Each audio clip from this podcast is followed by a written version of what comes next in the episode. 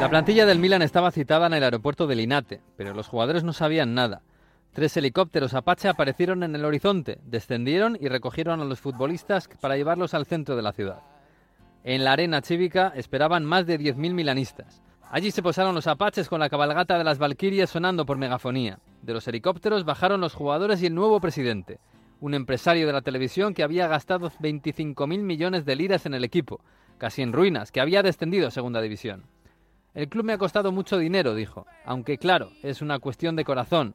Recordad que las mujeres hermosas también cuestan dinero. Así nacía el Milan de Berlusconi. Y nacía en Milán donde el magnate había crecido y hecho su obra multimillonaria, ladrillo y televisión.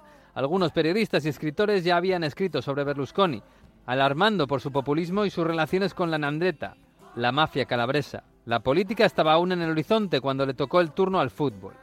El Milan era el equipo de su corazón, sí, pero antes de lanzarse a por los Rossoneri, intentó comprar el Inter, más exitoso y con más aficionados. Se encontró con la puerta cerrada y compró el Milan y lo hizo a pesar de que su vidente de confianza, llamado Moro, le aconsejó que no lo hiciera porque el club estaba maldito. El caso es que Berlusconi tuvo un éxito descomunal. Contrató a un técnico visionario y altivo, Arrigo Sacchi, le dio el poder en el campo y le dio a los mejores jugadores que pudo soñar: Van Basten, Gullit, Rijkaard, Donadoni, Ancelotti. A Sacchi le decía lo que tenía que hacer, pero cuando este no le hacía caso lo respetaba. El Milan ascendió, ganó la Liga y también la Copa de Europa dos años consecutivos. Cuando llegaron los 90, Berlusconi era ya el italiano más famoso del mundo. Y entonces llegó la política y siguió triunfando el Milan, ya con Capello y otra generación y otra Copa de Europa. Y ya en el siglo XXI, dos Champions más con Ancelotti en el banquillo. Y entonces, el final.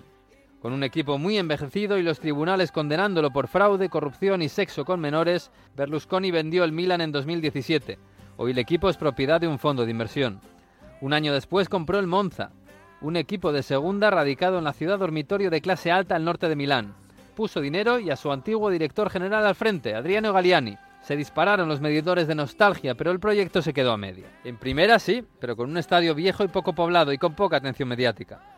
Fuera de Italia se sabe poco de este club, del que solo se habla cuando su presidente vuelve a las antiguas excentricidades como cuando dijo que no quería a ningún futbolista extranjero con barba, o cuando prometió a sus jugadores frente a las cámaras de televisión que metería un autobús de prostitutas en el vestuario si ganaban a uno de los tres grandes de Italia. Ha pasado Berlusconi casi 40 años ligado al fútbol italiano, y allí lo ha ganado todo. Quizá por eso buena parte de Italia siga ligada a su forma de ser, mientras el resto intenta no parecerse demasiado.